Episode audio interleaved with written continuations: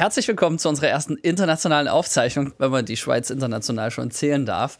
Aber heute live aus Zürich. Äh, Nils Hafner, der ist nicht nur internationaler Keynote-Speaker, Blogger, Autor und Professor an der Uni in Luzern, sondern auch noch ein charismatischer Mann auf der Bühne. Und das äh, hat mir so oft gut gefallen, dass ich dachte, wir müssen unbedingt sprechen, äh, weil du hast Ahnung und bist witzig. Ich hoffe, ich habe nichts vergessen.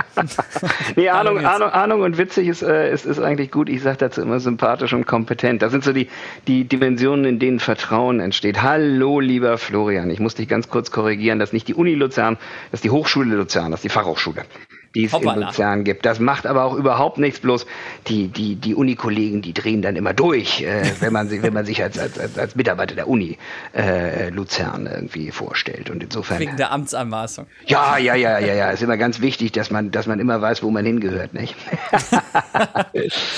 Sehr gut. Aber du gehörst ja scheinbar äh, in den ganzen Dachverband, oder? Also. Ja. Du ja. bist jetzt in der Schweiz. Ich habe dich in Deutschland kennengelernt, äh, arbeitest auch in Österreich. Ja, du, ich arbeite, ich arbeite quasi in ganz Europa. Also ich mache ja vor allen Dingen Trendforschung rund um das Thema Kundenmanagement.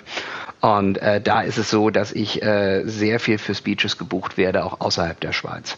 Das heißt also viel in Deutschland, viel natürlich auch in Österreich, aber auch äh, eben halt darüber hinaus. Wir waren im letzten Jahr äh, äh, trotz Pandemie mal in Dänemark, trotz Pandemie mal in, äh, in Frankreich. Also insofern, äh, das ist immer ganz spannend, wenn man dann so international zusammensammelt, was so gemacht wird. Und woher kommst du eigentlich gebürtig? Weil irgendwie dachte ich, du kommst aus der Küste, von der Küste. Aber ja, das ist auch richtig. Ist Fake News. Nee, nee, das, so. ist, das, ist, das ist keine Fake News. Also ich komme aus Kiel. Äh, musste da aber weg, weil die Leute sind da äh, eher einsilbig. Und äh, mit Einsilbigkeit, mit Einsilbigkeit wirst du ja nicht Professor. Das ist ja, ist ja die große Schwierigkeit. Ich kann genau zwei Dinge: lesen und schreiben und reden. Äh, Mathe gehört nicht dazu. Und insofern äh, habe ich dann die Heimat hier in, äh, in der Schweiz gefunden. Ich finde es witzig, dass du sagst, Mathe gehört nicht dazu, weil du hast ja zwei Dinge und hast dann drei Dinge genannt. Das war auf jeden Fall der ultimative Beweis dafür. Ja, ich habe auch aufgehört, das zu erklären. Das ist richtig. Sehr schön. Aber was du ja sehr gut erklärst, ist alles rund ums Kundenmanagement. Und so, von der Customer Relationship, äh, nein, Management und Tour. Und ich habe tausend Begriffe gelesen, von denen ich nur die Hälfte verstanden habe, wie zum Beispiel CXM. Das fand ich auch ganz toll. Keine Ahnung, was das ist, aber klang auf jeden Fall super. Das heißt Customer, äh, Customer Experience Management, also die Frage ah. dessen, was erlebt denn eigentlich der Kunde im Zusammenspiel mit unserer Firma und wie können wir das dann auch positiv beeinflussen. Denn es ist ja wichtig, dass wir positiv dem Kunden in Erinnerung bleiben und äh, äh, Menschen tendieren ja dazu, nur das abzuspeichern, was positiv oder negativ war. So keiner erinnert sich daran, wie häufig er im letzten Jahr durchschnittlich gegessen hat. Er weiß bloß intuitiv, dass das zu viel war. ja, kann ich bestätigen aus eigener Erfahrung. Ähm, das heißt, ich lese daraus, Hauptsache nicht langweilen. Kann das man das so sagen? Ganz wichtig. Das, das, ist ganz, ganz wichtig. Also wenn du Leuten, wenn du Leuten was vermitteln willst, ähm, musst du bei denen im Gedächtnis bleiben. Das heißt also, du musst für Emotionen sorgen. So, und das ist einfach der ganz große, das ganz große Problem, an dem Wissenschaft ganz häufig scheitert. Ähm, mhm. Es ist nicht nur ähm, Wissenschaft, glaube ich. Ja, ja, nee, doch, es ist einfach zu langweilig. Also komplizierte Sachverhalte sind sind äh, zu langweilig. So, und jetzt ist natürlich die Frage, wie viel ähm, bringst du da Unterhaltung rein und wie viel kannst du überhaupt simplifizieren, also dass du das auch in einfacher Sprache äh, vermitteln kannst. Da habe ich mir halt ein Gebiet ausgesucht, was wirklich nicht Rocket Science ist, mit Kundenmanagement, aber es ist echt witzig, dass da dieselben Fehler seit 30 Jahren immer wieder gemacht werden. Was wären denn jetzt so deine Tipps? Also ich höre schon raus, okay, äh, Unterhaltung äh, spielt eine große Rolle. Ähm, vermutlich aber überwiegt ja auch das Positive im Vergleich zum Negativen, oder? Man will ja nicht so eine O2 ähm, Telefon-Hotline-Gefühle beim, beim Kunden auslösen in seiner oh, Journey. Ja, O2 ist ja ein sehr gutes Netz zum sehr guten Preis. Also das ist, also ist, ja, ist ja erstmal, erstmal, erstmal das Erste. Und äh, in Bezug auf Hotlines, also ich glaube, dass das da äh, wirklich, wirklich schwierigere Fälle gibt. Also ich meine, muss man momentan versuchen, irgendwie eine Airline zu erreichen. Also selbst die sogenannten Premium-Airlines wie eine Swiss oder äh, wie eine Lufthansa, da wartet man dann gerne mal bei 50 Minuten. Ja, und äh, dagegen wirken sich die, die Durchschnittstelcos mit äh, äh, fünf bis zehn Minuten Wartezeit eigentlich eher harmlos an. Aus. Also man kann, man kann ja? diese Podcast-Folge komplett hören, während man bei der Lufthansa in der Warteschleife hängt. Das ist richtig. Das, äh, das wollen wir auch bitte Wert drauf legen, ähm, äh, weil in einer halben Stunde muss ich zum Mittagessen. Und spätestens dann sollte jemand ans Telefon gehen, die Lufthansa. Also äh, entsprechend strengt euch an. Okay, aber generell ist ja, das ist ja zum Beispiel für mich immer so ein Trigger-Thema. Ich frage mich, wie man überhaupt sich ausgedacht hat, für Kunden arme Leute hinzusetzen, die gar keine Befugnis haben, aber die so tun müssen, als hätten sie Befugnis. Also Stichwort Rückerstattung zum Beispiel, dafür können die Leute am Callcenter, können ja meistens, da gibt es ja noch nicht mal einen Button für Rückerstattung meistens, oder? Naja, ist das nicht also, schon ein Systemfehler in, der, in dem Kundenmanagement oder ist das äh, also, du, du, kapitalistische Strategie? Du machst jetzt zwei Dinge. Also du, du setzt Kundenmanagement mit, mit, mit, mit Kundenservice am Telefon gleich. Ähm, das ist ein wichtiger Teil. Ja, das ist auch, auch völlig klar. Aber das ist natürlich nicht der einzige Part. Wenn wir uns jetzt so auf den Kundenservice am Telefon äh, ähm, konzentrieren, dann ist natürlich wichtig, dass äh, das ein total unterschätzter Job ist. Ja, das ist schwierig jemanden am Telefon vernünftig zu betreuen, weil erstens mal muss man sich ja auf den Kunden konzentrieren können und andererseits muss man ja die, die Vielzahl an Systemen, die man da hat, inklusive der Kundendatenbank, auch kompetent bedienen können. Und äh, ja, das ist absolut richtig. Ähm, äh, das ist ein Job, dem erfährt, der erfährt zu wenig Wertschätzung für, die, für den Anspruch, ähm, der an ihn gerichtet wird. Hm, das liegt aber auch ein bisschen daran, dass das in Unternehmen ganz häufig so in der, in der Ecke Kosten steht. Ja? Also man kann äh, äh, da nicht wirklich was gewinnen. Man sagt einfach, also im Marketing und im Vertrieb ist klar, da muss ich Wert drauf legen, weil ich da Geld mache. Aber im Kundenservice, da gebe ich ja nur Geld aus, also äh, versuche ich da die an Ressourcen zu sparen. Das ist ähm, nicht unbedingt weitsichtig. Und ähm, äh, führt auch so ein bisschen dazu, dass Menschen gerade in Deutschland, Österreich und in der Schweiz eigentlich überhaupt nicht mehr mit Unternehmen reden wollen. Ja, also einerseits, weil sie sagen, boah, Marketing, Vertrieb, die wollen mir ja eh nur was verkaufen. Und andererseits Kundenservice, äh, das ist ein Bereich, wo ich äh, halt Schwierigkeiten habe, ähm, vernünftige Problemlösungen zu bekommen. Geht auch anders, geht auch anders. Also wir haben mal hier für den ähm, Schweizer Anbieter von Telekommunikationsleistungen äh, äh für die Swisscom gearbeitet und da haben wir mal ausprobiert, was passiert denn, wenn man dann das Kompetenzspektrum Spektrum, äh, eines solchen Mitarbeiters am Telefon von 50 Euro auf äh, äh knapp 1000 Euro, also äh, 50 Franken auf 999 Franken pro Kunde pro Case hochsetzt. Was passiert denn dann an ausgegebenem äh, Volumen für den Kunden? So, die Antwort ist einfach, gar nichts. Aber auf der anderen Seite ähm, hast du etwa 40, 50 Teamleiter, ähm, die plötzlich nichts mehr zu tun haben. Äh, da ist nämlich, äh, fällt nämlich dieser, dieser Prozessschritt weg, der einen als Kunde besonders ärgert. Äh, man versucht was durchzusetzen, bekommt einfach so die Antwort, ja, darf ich nicht entscheiden. Und äh, dann greift man ja zum Mittel der Wahl in Deutschland, äh, geben Sie mir Ihren Chef. So, und dann lässt du die, lässt du die dann irgendwie den. Oder äh, Chefin. Ja, ja, aber das ist so, so lässt den kleinen, kleinen, kleinen äh, Karl-Heinz raus, ja, unseren Urmenschen, der so ein bisschen gewalttätig ist.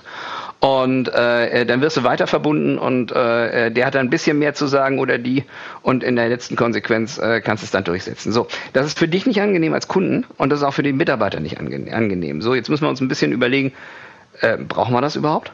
Und haben Mitarbeitende nicht ein Top-Gefühl dafür, äh, welche Ansprüche, welche berechtigten Ansprüche Kunden tatsächlich haben? Ich glaube, da muss man mal ähm, sehr systematisch drüber nachdenken und vor allen Dingen muss man auch mal äh, ein guter Freund von mir hat das mal gesagt, einen Mutanfall haben. Einen Mutanfall, Dinge auch mal anders zu machen. Okay, das klingt äh, sehr radikal. Nö, überhaupt nicht. Also das ist, das ist noch das am wenigsten Radikale. Wenn du, wenn du wirklich was Radikales hören willst, dann äh, äh, sage ich dir, Unternehmen müssen sich mal darauf einstellen, rausfinden zu wollen, äh, was Kunden überhaupt äh, brauchen und benötigen. Ja, und das wird ja, das wird ja bei weitem äh, äh, nicht gut gemacht. Also ähm, die meisten großen Unternehmen sind heute sehr gut darin, Fragebögen zu versenden, ja. Ähm, aber, oh, verdammt, aber, jetzt hast du uns. Äh, ja, wir machen das auch am Anfang. Ja, siehst du, guck ja. mal, guck mal. Und das ist, das ist ja, das ist ja eigentlich, eigentlich ein ziemlicher Käse, weil ähm, jetzt ist mal meine erste Frage, wo kommen denn die Fragen auf diesem Fragebogen überhaupt her? Und sind das die richtigen Fragen? So, und wenn ich die Frage Davon stelle. Davon gehe ich aber erstmal aus, oder? Also, ich würde sagen, jahrelange Erfahrung ja, genau. zum Beispiel. Ja, genau. Und Menschen verändern sich. Das heißt also, jahrelange Erfahrung ist ja schon mal so ein, so, so, so ein Ding, äh, was für Fehlerkultur im Prinzip eigentlich schon mal so ein Ausgangspunkt ist, äh, mhm. nachzufragen, ja. Weil das sind nämlich die drei Argumente. Das war schon immer so, das war ja noch nie so und wo kommen wir denn dahin? Und äh, mhm. dementsprechend würde ich das mal ganz klar in Frage stellen ähm, und, und vielleicht auch mal ein paar offene Fragen stellen, ähm, äh, um rauszufinden, was Kunden eigentlich wollen. Mhm. Ja, ja, unser Fall wollen die einen Film meistens. Ja, das ist ja schon mal gut. Das ist ja schon mal gut, wenn man Filme macht und die Kunden kommen und äh, wollen filmen, dann ist das äh, eigentlich schon mal eine gute Ausgangssituation. Da haben wir schon ein gewisses Mindestmaß an Matching. äh, die, die Kernfrage ist ja aber meistens, was für eine Art von Film? Mhm. Ja, und äh, wenn es dann in Richtung, wenn es dann in Richtung Werbung geht, ja, dann ist ja die Kernfrage, was ist denn eigentlich das dahinterliegende Motiv der Kunden eurer Kunden? Ja, mhm. warum, warum sollen die denn dann, wenn die das sehen, auch entsprechend handeln, also die Produkte, Dienstleistungen eurer Kunden dann kaufen? Und äh, sowas kann man eigentlich durch eine sehr strukturierte, aber äh, durchaus offene Fragestellung äh, fantastisch genau rausfinden. Mhm. Ja, in unserem Fall sind es äh, meistens Kommunikationsziele, die erreicht werden wollen. Also Recruitment oder Verkauf oder Image. Das sind eigentlich interne Kommunikation. Das wären so die vier mhm. Ziele, die, mhm. die unsere Kunden in der Regel haben. Mhm. Recruitment ist ein schönes Beispiel. Das ist ja, ist ja im Prinzip eigentlich so, so läuft ja unter dem schönen Stichwort noch Employer Marketing, ähm, dass du dir irgendwie auch mal so ein bisschen überlegen musst, ja, was sind denn die Motive, weswegen einer zum Arbeiten bei mir kommt? Ja, ist im Prinzip genauso die gleiche Frage wie, warum kauft der Kunde bei mir und nicht bei der Konkurrenz? Mhm. Und äh, äh, das sind Dinge, äh, glaube ich, die werden heute noch so viel nach Gefühl und Wellenschlag gemacht und nicht, ähm, nicht vernünftig ähm, untersucht. Ja, das sagt man aber auch nur in Kiel, oder? Ja. ja. aber hallo, das sagt man, das sagt man auch in Bremen beispielsweise. Wo man es nicht sagt, ist in Hamburg. Das liegt nämlich nicht an der Küste. Ah, guter Punkt. Und das heißt, ich finde es witzig, dass du gerade den Kunden vergleichst mit äh, BewerberInnen. Das heißt, für dich ist das schon ein ähnliches Prinzip, oder? Naja, das ähnliche Prinzip ist, äh, also der gemeinsame Faktor dabei ist Mensch. So, Menschen haben, haben Bedürfnisse. Und jetzt ist die Frage, welche Bedürfnisse haben die? Und welche Bedürfnisse kann ich eigentlich als Unternehmen, ja, sowohl auf Seiten meiner Mitarbeitenden als auch auf Seiten meiner Kunden, äh, sympathisch und kompetent ansprechen. Warum sympathisch und kompetent? Das sind die beiden Kernpunkte von Vertrauen. Ja, ich vertraue nur jemandem, dem ich eigentlich grundsätzlich Sympathie entgegenbringe und wo ich sage, ja, dem gebe ich meine Kompetenzvermutung. Ja, mhm. der, der, dem traue ich zu, dass er meine Probleme lösen kann. So, da muss ich mir aber auch angucken, ob der tatsächlich meine Probleme lösen kann. Das heißt also, derjenige, der diesen Vertrauensvorsprung, Vorschuss bekommt, der, der muss dann auch kompetent sein. So, und deswegen ähm, äh, kompetent und sympathisch. Wenn du nur sympathisch bist, kaufen die Leute aus Mitleid bei dir. Wenn die Leute nur, wenn du nur kompetent bist, kaufen die Leute bei dir, wenn sie keine andere Wahl haben. Ja, und wenn du weder sympathisch bist noch kompetent, gibt es auch ein Prozent der Menschen, die bei dir kaufen. Zeigt mir jede, ähm, jede Umfrage, die wir hier machen. Aber meistens sind das die, die sich auch privat gerne schlagen lassen. okay, wow ich würde da so viele Fragen stellen, aber ich will mal lieber zum Thema kommen. Ähm, was wäre denn dann jetzt so dein Tipp an Unternehmen, wenn die sagen, okay, ähm, ich möchte meine Customer Journey verbessern? Äh, wo fängt man da an? Also ich höre schon raus, okay, das Onboarding ist ein großer Prozess sozusagen. Ja, was heißt das Onboarding? Also ich meine, wenn du, wenn du deine Customer Journey verbessern willst, musst du erstmal äh, äh rausfinden, wie ist denn die Customer Journey? So, und da gibt es eine wunderbare Methodik, die heißt äh, äh, Sequential Incident äh, äh, äh, äh Technologie, SIT, Sequential Incident Technology. Und dabei hm, fragst du den, den Kunden als allererstes mal, nehmen wir mal ein Beispiel einer, einer Versicherung, wann haben Sie denn das erste Mal an eine Versicherung gedacht, dass Sie eine Versicherung brauchen? So, und da erfährst du, erfährst du wahnsinnig viel über die Situation, in, die, in der das Bedürfnis entstanden ist. So, und Menschen sind so strukturiert, ähm, wenn die eine Geschichte erzählen wollen, dann unterteilen die die automatisch in Etappen. Und wenn der Kunde aufhört, dir zu erzählen, wenn er das erste Mal an die Versicherung gedacht hat, dann fragst du ihn, und, was haben Sie dann gemacht? So, und dann geht er weiter und erzählt dir, wie er also nach einer Versicherung gesucht hat und wie der recherchiert hat und wie er sich Wettbewerber angeguckt hat. Und dann fragst du ihn, was ist Ihnen denn dabei aufgefallen? Und dann wird er dir sagen, was ihm positiv oder negativ aufgefallen ist, was ihm noch im Gedächtnis bleibt, ja. Ähm, und äh, das ist schon mal ein erster Anhaltspunkt, wo du dich selber verbessern kannst. Jetzt kannst du aber noch viel cooler werden. Du kannst den, wenn der dir gesagt hat, was positiv oder negativ ist, kannst du den fragen, was bedeutet das denn für sie? Ja, also ich gebe dir mal ein Beispiel. Ähm, wir nehmen jetzt mal die Ausgangssituation äh, ähm, Versicherung und ich komme in eine Versicherungsfiliale und ich will da jemanden sprechen. Das war eine Riesenschlange. Ja, das ist eine Riesenschlange, da sind viele Menschen da. Und äh, der Kunde sagte, ja, ich bin dann in die, Filiale gekommen, da waren sehr, sehr viele Menschen. Ja, was, was bedeutet das denn für Sie? Ja, ich muss mich irgendwo anstellen, ich muss warten. Und dann kannst du noch mal fragen, was macht das denn mit Ihnen? Ja, das macht mich ärgerlich, weil äh, ich will nicht warten. Ich will meine Zeit anders verbringen. Aha. Und warum ist das denn für Sie, für Sie wichtig? Das ist dann noch eine Frage, die du draufsetzen kannst. Und dann sagt er, ich will eigentlich Herr meiner Zeit sein. So, und da hast du jetzt schon mal einen Ansatzpunkt, mit dem du eigentlich mit Kunden kommunizieren kannst. Ja, das ist ein dahinterliegendes Motiv oder äh, äh, auch ein Wert. Ja, also wir reden ja immer über Werte der Kundschaft, aber wir haben keine Möglichkeit, die rauszufinden. Du gehst ja nicht hin und sagst, was sind denn ihre Werte? Was sind denn ihre so längerfristigen Überzeugungen? Und dann kriegst du nur bla bla. Wenn du aber wirklich fragst, was haben sie erlebt? War das gut oder schlecht? Ähm, was bedeutet das für Sie? Was macht das mit Ihnen? Und äh, schlicht und ergreifend am Ende auch, warum ist das für Sie wichtig? Dann äh, bekommst du mal eine Motivation des Kunden. Und ähm, das ist eigentlich so der Anfang davon, dass du A, deine Journey verbesserst, B, weißt, in welchen Schritten entscheidet der Kunde, ja, immer dann, wenn der aufhört zu erzählen, so eine Episode zu erzählen. Und äh, C, dass du weißt, wo du kommunikativ eigentlich mit dem Kunden drüber reden kannst, was den auch interessiert und warum der das macht.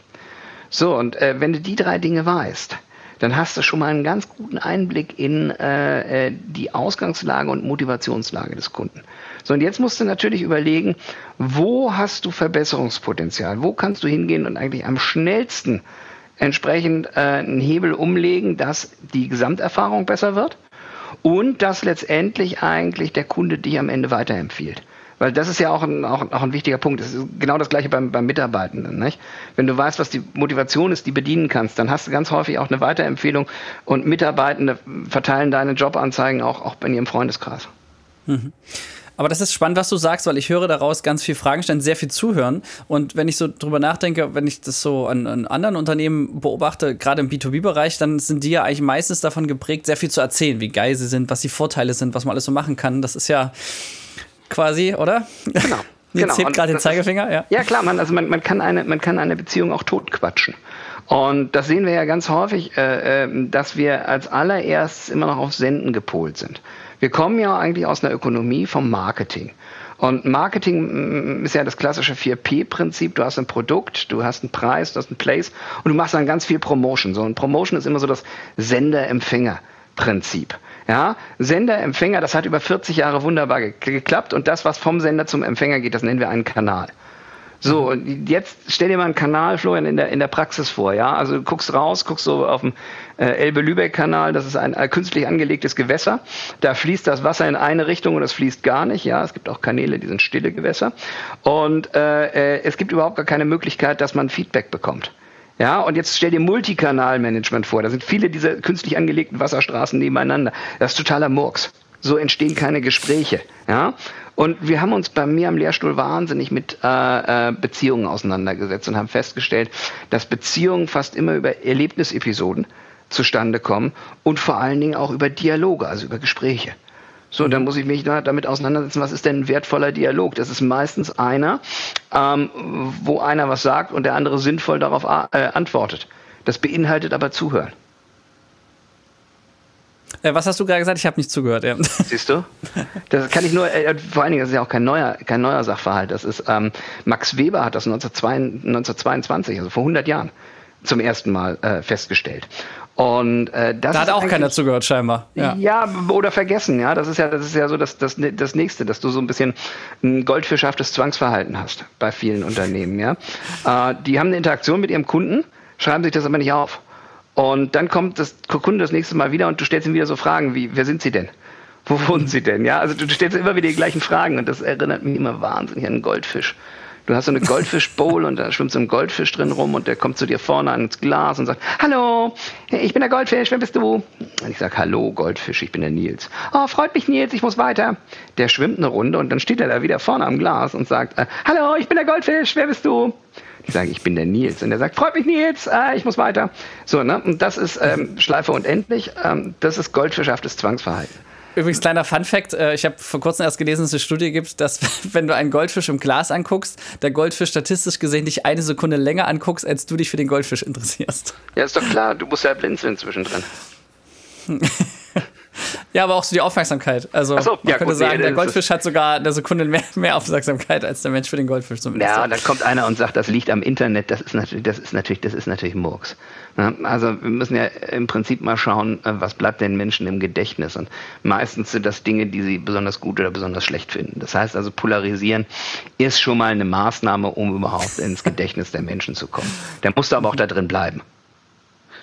Mhm. Aber das ist äh, eigentlich spannend. Also, weil wir sagen auch bei uns in der Filmkonzeption, wir dürfen alles außer langweilen. Also lieber noch Hater generieren als gar nichts generieren. Ja, das ist ja, also ich sag mal, wenn, wenn, jemand, wenn jemand irgendwas ablehnt, dann gibt er dem mindestens eine Emotion. Und ähm, das ist ja, ist ja wesentlich besser als, als, als Ignoranz. Und ähm, das haben wir ganz früh auch in der, in der Frühphasen von Social Media halt gesehen, dass viele Firmen eigentlich da, da reingegangen sind, ähm, um, um zu senden, aber nicht zugehört haben. So, und äh, äh, das ist eine unwahrscheinliche Ignoranz gegenüber dem, was, was Menschen eigentlich bei Social erwarten, nämlich ein, ein sozial sinnvolles Miteinander. Das heißt also, dass der eine ähm, sinnvoll an den Dialog des anderen weiterführt. Mhm. Jetzt hast du sehr viele Dinge gesagt, die mich auch selber gerade angeregt haben, mal im eigenen Unternehmen reinzuschauen, bei uns in der Filmagentur. Äh, unser Bo Briefingbogen, der existiert am Anfang, der, der, wurde jetzt vor einem Jahr das letzte Mal abgedatet, aber du hast schon recht, die, die Zeiten verändern sich und die Bedürfnisse. Aber wie viel Zeit sollte man als Unternehmen äh, denn darauf äh, wenden und wie wichtig ist das denn? Also man hat ja noch viele andere Themen auf dem Tisch, sage ich mal. Ne? Kunden, die schon da sind zum Beispiel ähm, und so weiter. Naja, für die musst du ja auch wissen, was du mit denen machst. So, und deswegen äh, ist es ja so, dass Menschen sich auch mit der Zeit verändern. Wir sehen das sehr stark, ähm, wenn wir junge Menschen und ältere Menschen miteinander vergleichen. Äh, wenn wir Befragungen machen, beispielsweise für, für, für Großunternehmen im B2C, dass Ältere ein ganz anderes Wertemuster haben. Da wird Sicherheit plötzlich viel, viel wichtiger als in jungen Jahren. Das kann man auch verstehen. Die Menschen haben dann was zu verlieren. So, ähm, das ist das, das, das eine. Das heißt also, äh, grundsätzlich gesehen ist das ja eine Methodik, die ich da vorschlage, wo es darum geht, mit Menschen zu reden. So, das heißt qualitative Forschung. Und für qualitative Forschung gilt ja das Prinzip der gesättigten Stichprobe. Du fragst erstmal so viele Leute, bis du nichts Neues mehr erfährst. Und das Tolle daran ist, meistens ist dann so mit 12, 13, 14 bis 20 Leuten ist dann Schluss. Das heißt also, der Aufwand ist, ist, ist übersichtlich, ja. Und ähm, äh, von dem, was du dann erfahren hast, dann kannst du ja auch, auch deinen, deinen quantitativen äh, Ansatz, also so einen Briefingbogen, ähm, irgendwie nochmal sinnvoll überarbeiten, indem du einfach auch mal schaust, ist das kohärent, also passt das eine zum anderen. Mhm. Und ich glaube, das ist, das ist eine Geschichte, die sollte man durchaus von Zeit zu Zeit mal machen, weil das hat ja nicht nur was mit Neukundengewinnung zu tun, sondern das hat ja auch was damit zu tun, wegen welches Wertemusters sind deine bestehenden Kunden bei dir. Ja, sagen die, ich gehe dahin, weil das handwerklich gute Arbeit ist, sagen die, ich gehe dahin, weil das mega kreativ ist, oder sagen die, weil der Florian so ein flotter Typ ist.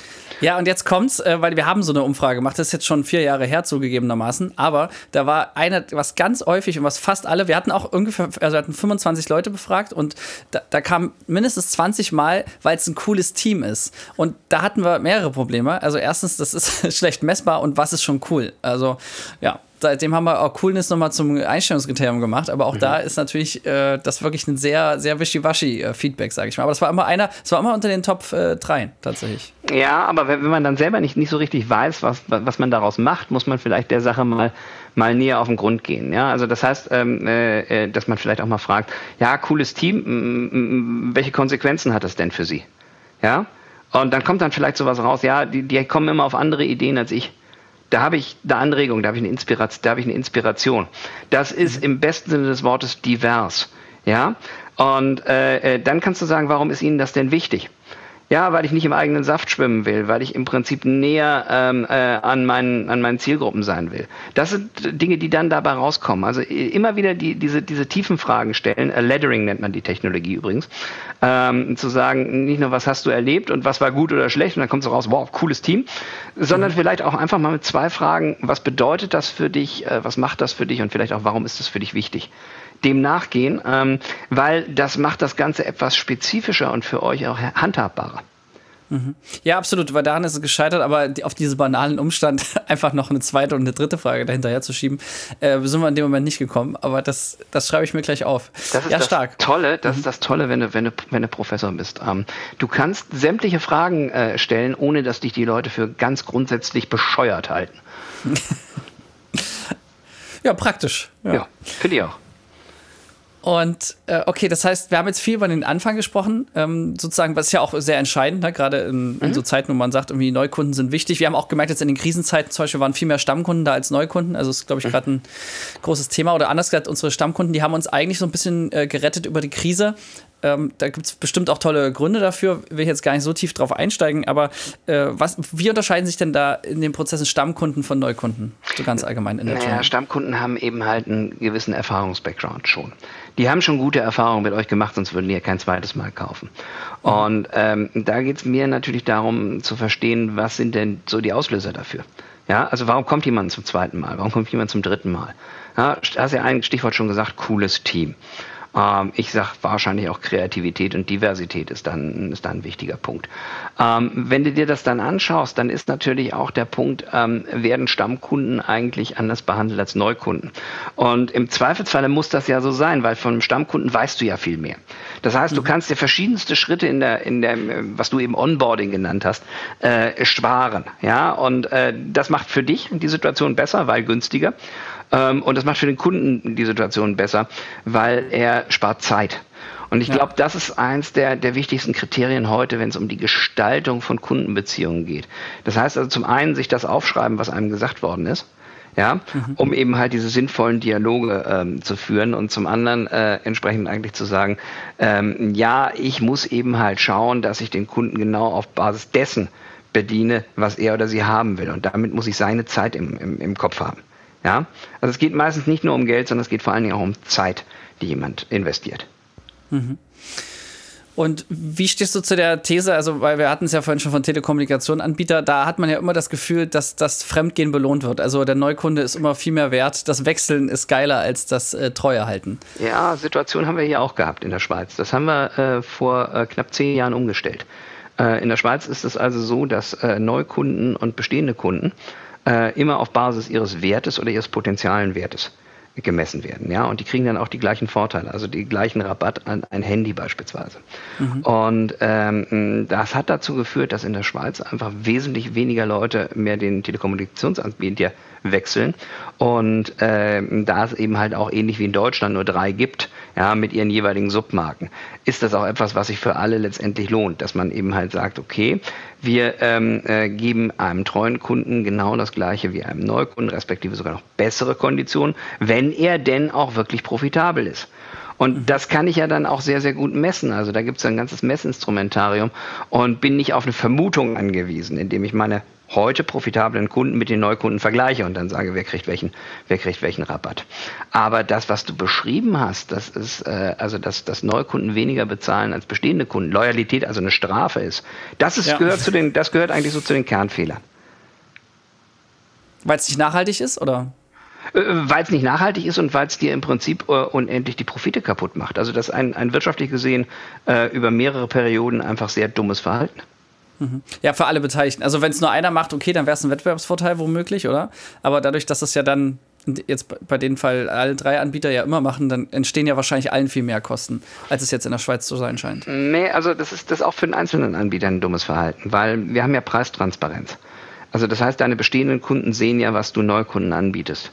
So, ah, und wenn, okay. du den Eindruck, mhm. wenn die den Eindruck haben, ähm, dass sie einfach schlechter behandelt werden, dann gehen die trotzdem weg. Also das ist, hat jetzt nichts mit einem mit einem mit einem mit einer Spieltheorie zu tun, sondern es hat einfach damit was zu tun, äh, äh, wie du dich in deiner Beziehung aufgehoben fühlst. Ja, wenn dein langjähriger Ehepartner oder deine langjährige Ehepartnerin feststellst, dass du mit einem viel jüngeren, hübscheren, äh, äh, äh vielleicht äh, in deiner subjektiven Wahrnehmung auch netteren Menschen äh, gerade deine Abende verbringst, dann ist das äh, für deinen bestehenden Partner auch nicht unbedingt ein Kompliment.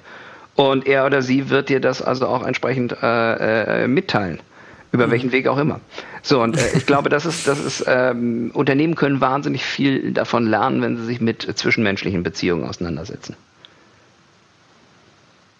Okay, aber das finde ich spannend, äh, gerade im Unternehmer, wie sagt man, das finde ich gerade spannend, dass du sagst, okay, Mensch ist Mensch, egal ob jetzt im Unternehmenskontext oder im Einzelnen, beziehungsweise der Vergleich mit der Beziehung, der ist mir nochmal echt einleuchtend. Und da wäre für mich auch nochmal die Frage, wie ist es, ähm, wenn es mal nicht klappt? Also ich sag mal, bei uns ist es so, einer von 100 Filmen wird nicht erfolgreich und da sind die Leute auch unzufrieden. Also das reicht von, äh, der Kunde sagt es auch einfach so, nutzt den Film trotzdem bis hin zu, ähm, wird dann gar nicht ausgestrahlt. Vor kurzem dachte ich, wir haben es jetzt geschafft, 150 Filme liefern am Stück durch, aber nein, es gab jetzt vor kurzem wieder einen und das ist halt irgendwie, meistens ist es immer schlechte Kommunikation. Aber wenn das Kind einmal im Brunnen gefallen ist, was, ähm, was, was gibt es da so allgemein zu beachten? Naja, das liegt so ein bisschen, liegt so ein bisschen daran auch, oder, oder das, das, das muss man daran festmachen, wie sehr das in den Brunnen gefallen ist, ja.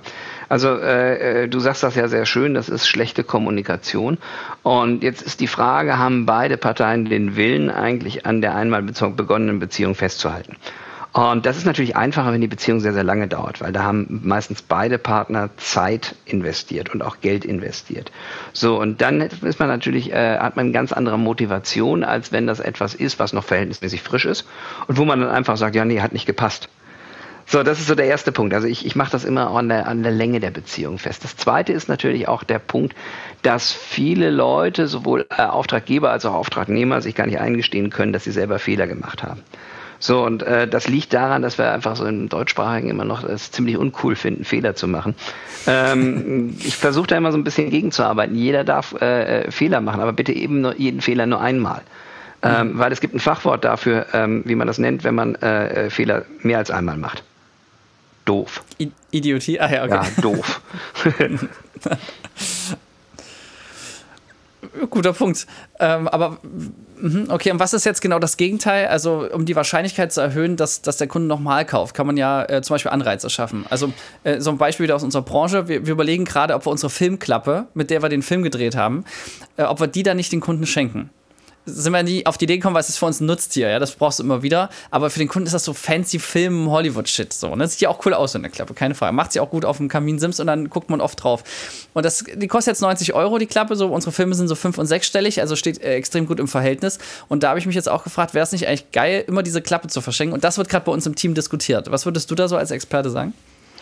Äh, gar nichts. Also, weil, weil äh, ich kenne eure Kunden nicht.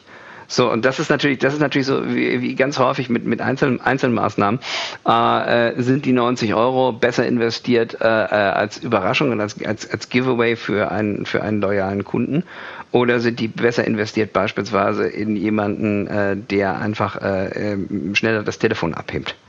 Und, und für Fragen zur Verfügung steht. Äh, ich weiß, wie man das untersucht, Florian, aber ich, ich kann dir überhaupt nicht sagen, ob das jetzt eine tolle Maßnahme ist. Ich hätte gerne so eine Filmklappe. Ja, klar, logisch. Also ich muss sagen, wenn ich einen Film drehe mit einem Unternehmen und ich kriege dann die Filmklappe, hi ho, spricht mich emotional an. Die Kernfrage ist, äh, äh bin ich da ein prototypischer, äh, prototypischer Kunde, ein prototypischer Nutzer? Und das kann man natürlich wunderbar untersuchen, indem man also unterschiedliche Maßnahmen gegenüberstellt und sagt, was kosten die und was bringen die in der Wahrnehmung äh, der letztendlichen Endkunden. Und das ist eben halt eher mein Job, als zu sagen, boah, gute Idee. Aber das ist eben halt auch der Unterschied zwischen Kreativen auf der einen Seite und, und, und so Typen, die sich an Hochschulen tummeln äh, und versuchen, methodisch an solche Sachen ranzugehen. Mhm. Aber ich finde es spannend, was du gerade gesagt hast. Es ist eigentlich nicht die Frage, ob das cool ist oder nicht cool, sondern ob das besser wäre, als äh, die 90 Euro dann woanders reinzustecken. Genau. Das ist ja die Schwierigkeit mit Optimierung. Ja, du hast immer mhm. begrenzte, mhm. du hast immer begrenzte Budgets, du hast immer, äh, du hast immer zu wenig Geld und du hast immer zu wenig Zeit. So, und jetzt ist doch die Kernfrage, wo investiere ich meine Zeit und wo investiere ich mein Geld?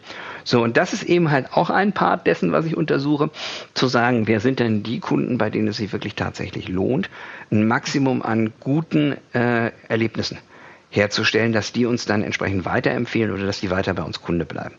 Und ich glaube, das ist eine sehr, mm, ja, ist eine sehr relevante Fragestellung, weil ähm, die ist dann relevant, wenn du eben halt wenig finanziellen Spielraum hast und auf der anderen Seite einen große, äh, großen Druck hast für Wachstum und Profitabilität. Und das sind eben halt die beiden Stellhebel, die so ein, so ein CEO einer Firma auch äh, interessieren. Ich hörte davon, ja. Äh, super spannend, äh, Nils. Ich hätte noch tausend Fragen, aber an Betracht der Zeit und ich möchte ja auch deine Mittagspause hier nicht äh, gefährden nach unserem heutigen Stromausfall. Äh, ich habe keine Frage mehr. Hast du denn noch eine Antwort? So. Ich habe noch, hab noch eine Antwort, nämlich die, dass es mir unwahrscheinlich gut gefallen hat, mit dir zu reden, lieber Florian. Wünsche euch und äh, Sons of Motion Pictures also auch ähm, ganz erheblich viel Erfolg und Freude.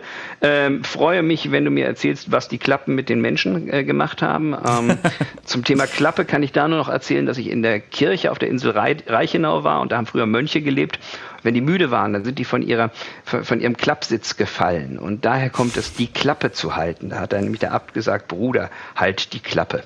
Also bleib da stehen und ruhig stehen, dass du nicht runterfällst und es einen lauten Ton gibt. So, so viel noch zum, äh, zur Anekdote des Abends. Was für ein äh, schönes äh, Infotainment-Ende. Ich danke dir viel, hat Spaß gemacht. Ich wusste, dass es heute witzig wird. Irgendwie, äh, ja, und äh, informativ. Wenn jetzt aber jemand sagt, okay, wo das herkommt, da gibt es vielleicht noch viel mehr. Äh, wie kann man dich erreichen? Möchtest du überhaupt erreichbar werden? Äh, oh, ich, ich lebe nicht. davon, erreicht zu werden. Ich lebe davon, erreicht zu werden. Mein Name ist Nils Hafner, N-I-L-S-H-A-F-N-E-R. Ich habe von Harald Junke ge gelernt, Hauptsache der Nachname ist richtig geschrieben, H-A-F-N-E-R. Geben Sie das in Google ein, Sie kommen sehr schnell auf eine E-Mail oder eine Telefonnummer. Wählen Sie eines von beiden und zack, sind wir in Kontakt interessant, was du sagst, weil ich stelle mich nur noch mit Vornamen vor, weil ich aufgegeben habe, dass die Leute checken, in Bayern ist das bei mir ein Vorname, dann ist es mit DT und ach, irgendwie, ja, merkt man sich da am Ende immer nur eins oder meistens keins. Und deswegen dachte ich, äh, mache ich immer nur den Florian, ja, aber spannend, was du sagst. Gut. In dem Sinne, Nils Hafner, danke, danke, dass du da warst und auf bald. Danke dir. Tschüss. Wir bedanken uns bei der Filmagentur Sons of Motion Pictures GmbH für die Unterstützung.